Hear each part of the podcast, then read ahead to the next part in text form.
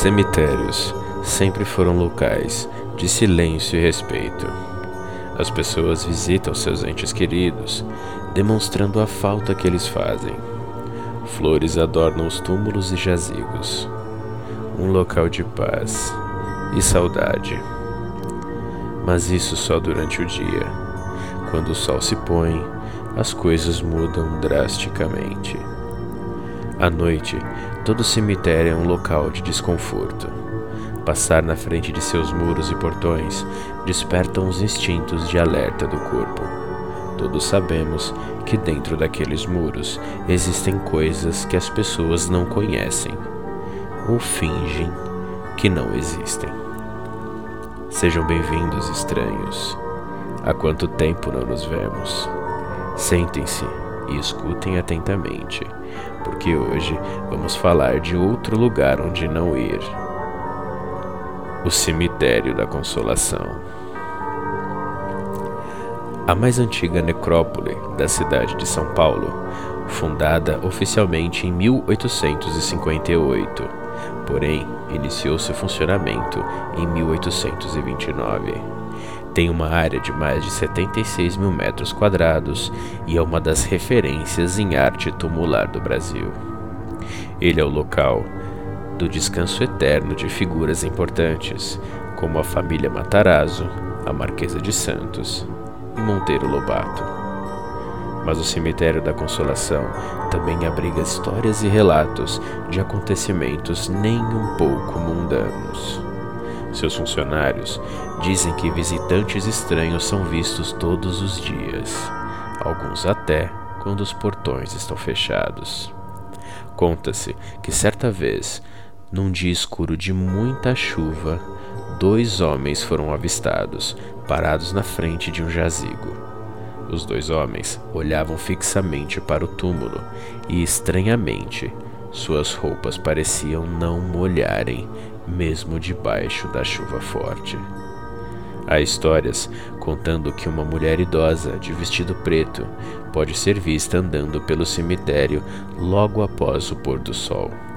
Não se sabe quem realmente possa ser, mas todas as vezes que foi vista, foi nas proximidades do túmulo de Domitila de Castro Canto e Melo, a Marquesa de Santos. Pode ser que a Marquesa ainda sinta saudade de seu eterno amante, Dom Pedro I, e saia ao anoitecer em busca de seu amado. Há também um túmulo muito peculiar de um jovem americano chamado George C. Eck. Ele morreu numa época em que os custos de enviar um corpo para seu país de origem eram exorbitantes. Então seus colegas de trabalho avisaram a família que optou pelo sepultamento por aqui mesmo. Seu túmulo é simples e sua lápide diz apenas Erected by his friends ou erguido por seus amigos. Dizem que quando se permanece muito tempo próximo a seu túmulo, as pessoas sentem um enorme sentimento de saudade de algo que não sabem ou que não conseguem explicar. O túmulo da família Matarazzo, o maior mausoléu do local, também tem sua gama de histórias. Funcionários dizem que é possível ouvir regularmente gritos e lamentos vindos de dentro do grande sepulcro. O ar dentro da construção é muito frio, mesmo nos dias mais quentes.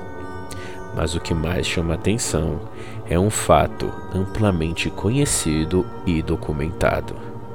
Durante o enterro de uma das filhas do patriarca da família Matarazzo, um dos coveiros teve um mal súbito e morreu durante o sepultamento.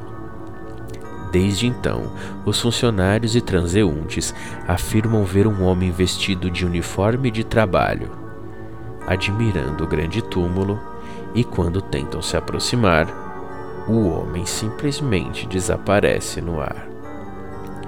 Quando a noite cai, as estátuas parecem ganhar vida seus olhos de pedra e metal parecem acompanhar quem caminha por entre os túmulos, julgando-os ou até mesmo tentando alertá-los de que não deveriam estar ali. Então tome cuidado ao passar em frente ou mesmo entrar no cemitério da consolação. Nunca se sabe quem pode te acompanhar ao sair. O cemitério da consolação é mais um lugar onde não ir em São Paulo. Até a próxima, estranhos.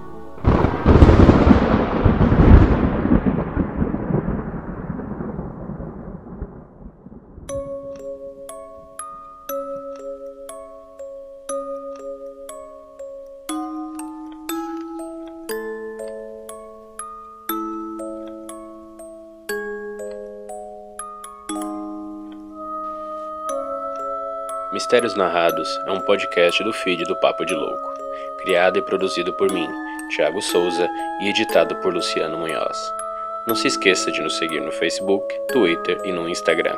Se gosta do Mistérios Narrados e quer enviar sugestões ou tem interesse em parcerias, entre em contato pelo e-mail contato@papodelouco.com.